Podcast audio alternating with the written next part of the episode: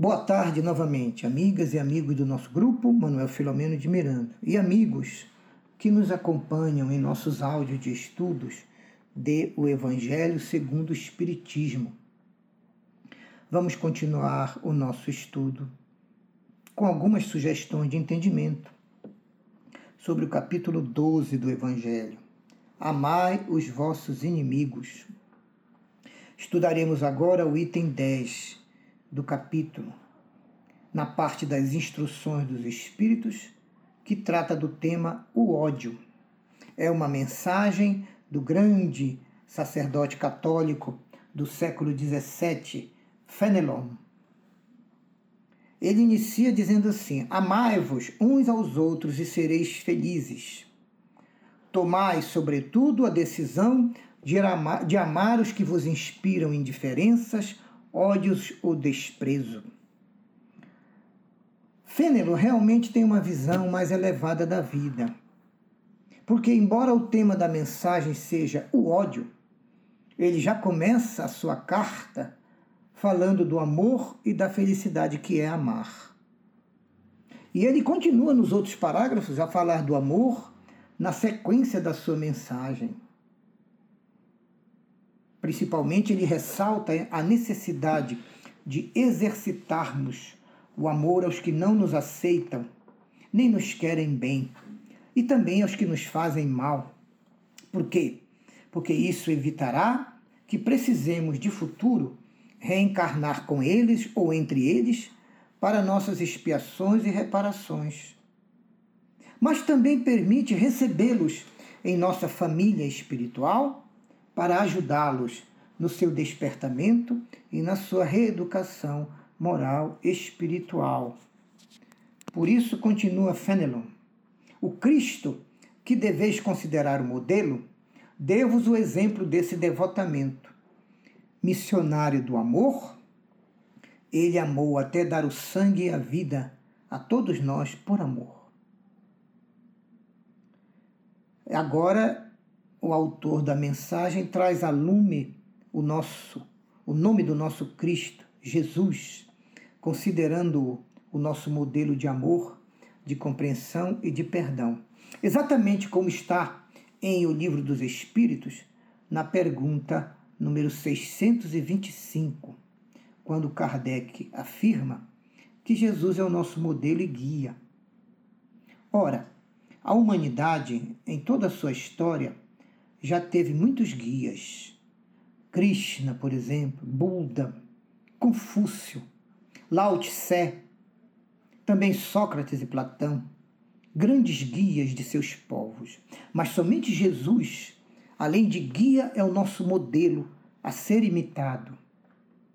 Então, além do mais puro guia de toda a história da Terra, Jesus é o modelo que deve ser por todos imitado no pensamento, nas palavras e no comportamento. E qual foi o maior ensino de Jesus? Qual foi a mensagem mais pura e mais suprema que ele deixou? Ora, a do amor incondicional.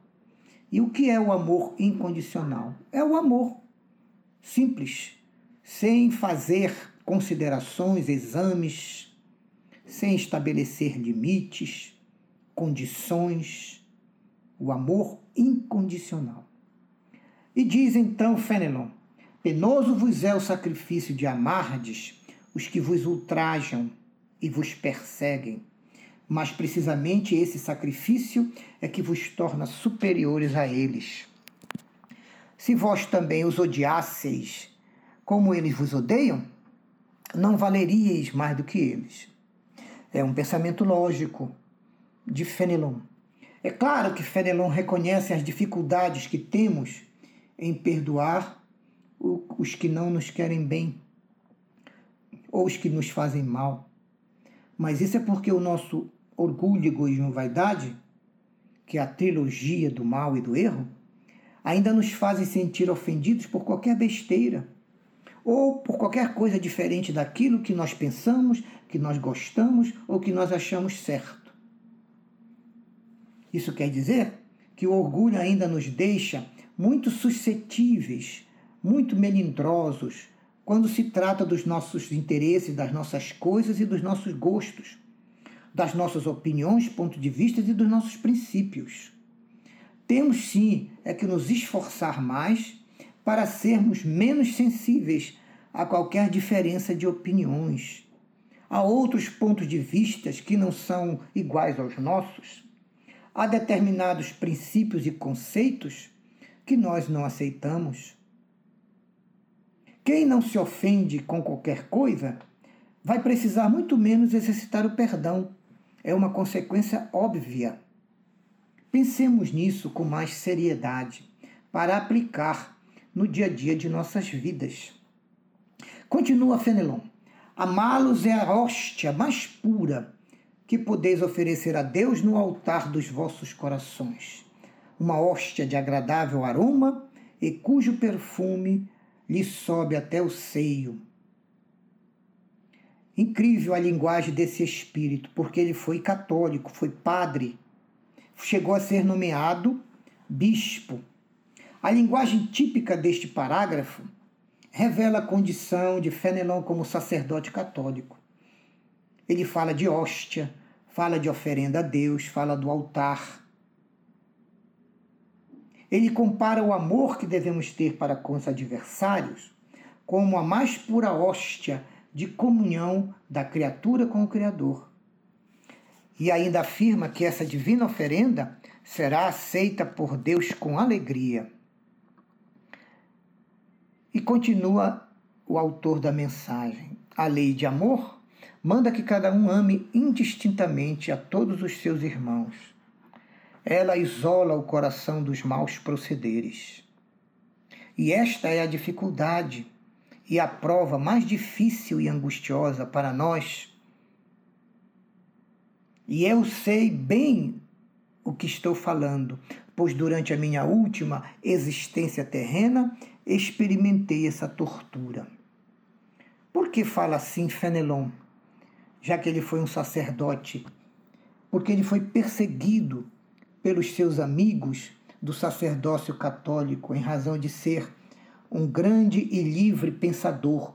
Ele era escritor, orador, filósofo, teólogo e pedagogo francês. Mas também era polemista por natureza. Criticou muitos métodos pedagógicos da época que limitavam o pensamento e a liberdade do homem. E ressaltou também a conveniência de preparar a mulher para o papel de futura esposa e de futura mãe. Além disso, ele aderiu às práticas que cultuavam a espiritualidade e a passividade diante da busca pelo divino. Isso levou a um confronto com as autoridades centrais do catolicismo e com os poderosos bispos franceses da época. Mesmo assim, ele escreveu uma obra espetacular As Aventuras de Telêmaco, em 1699, que é o seu livro mais conhecido. Nele, ele critica duramente o regime absolutista, especialmente o francês.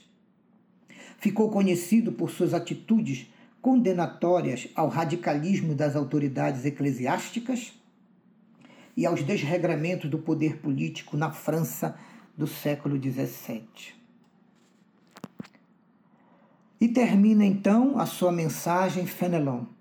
Deus está em todo lugar e pune nesta vida ou nas outras aqueles que violam a lei do amor. Não esqueçais, meus queridos filhos, que o amor aproxima de Deus as criaturas, mas o ódio as distancia dele. Fenelon Bordeaux, 1861. Ora, de acordo com o que afirma Fenelon, se Deus está em todo lugar, ele também está dentro de nós. Está no âmago de nossa consciência. Foi o que Allan Kardec perguntou na questão 621. Onde está escrita a lei de Deus? E as entidades venerandas responderam na consciência de cada homem. Então, Deus permanece dentro de nós, observando, analisando, sabendo tudo o que estamos pensando, o que estamos falando e o que estamos fazendo. Por isso, precisamos estar alertas, como disse Jesus: orai e vigiai, ou como é mais traduzido atualmente, vigiai-vos e orai, para que não entreis em tentações. Por isso devemos nos esforçar um pouquinho mais para cultivar o amor e todas as virtudes que o amor contém, porque no amor estão resumidas todas as virtudes cristãs. E ao mesmo tempo, vamos nos esforçar um pouquinho mais para nos livrarmos para sempre dos resquícios dos nossos velhos ex-amigos, o orgulho, egoísmo e a vaidade. Por quê? Porque são essas três imperfeições morais as raízes de todos os nossos problemas, de todos os nossos males, de todas as nossas expiações, de todo o nosso mau karma. E também são eles a razão de muitos de nossos irmãos encarnados e desencarnados até hoje ainda estarem desarmonizados conosco. Vamos então aproveitar esses conselhos do grande sacerdote Fenelon para utilizarmos em nosso dia a dia, nas nossas vidas. Porque o espírita tenha mais do que os outros cristãos essa bênção de ouvir a voz dos espíritos, de conversar com os espíritos, de ouvir eles contarem a causa dos seus dramas, dos seus desastres, dos seus acidentes e das suas doenças e morte. E se nós não aproveitarmos essas experiências para nós também não cairmos nelas, nós estaremos sendo tolos estaremos sendo bobos. E uma coisa que o espírita não pode ser é tolo e bobo. O espírita que utiliza sempre a fé raciocinada, ele sabe muito bem a razão e a causa de todas as coisas. E ele sabe que a causa, a razão de nossos males, dores, enfermidades, doenças, dificuldades, lutas ásperas, em geral, está nos nossos erros desta vida e de vidas pretéritas. Erros que são frutos de conservarmos ainda dentro de nós, predominando o egoísmo, o orgulho e a vaidade. Então, vamos aproveitar essas lições deste capítulo 12 do Evangelho segundo o Espiritismo, e especialmente esta do item 10, que é tão pequenino, mas tão profundo, do nosso grande guia espiritual Fenelon. Obrigado a todos pela compreensão, pela oitiva e pela ajuda vibracional.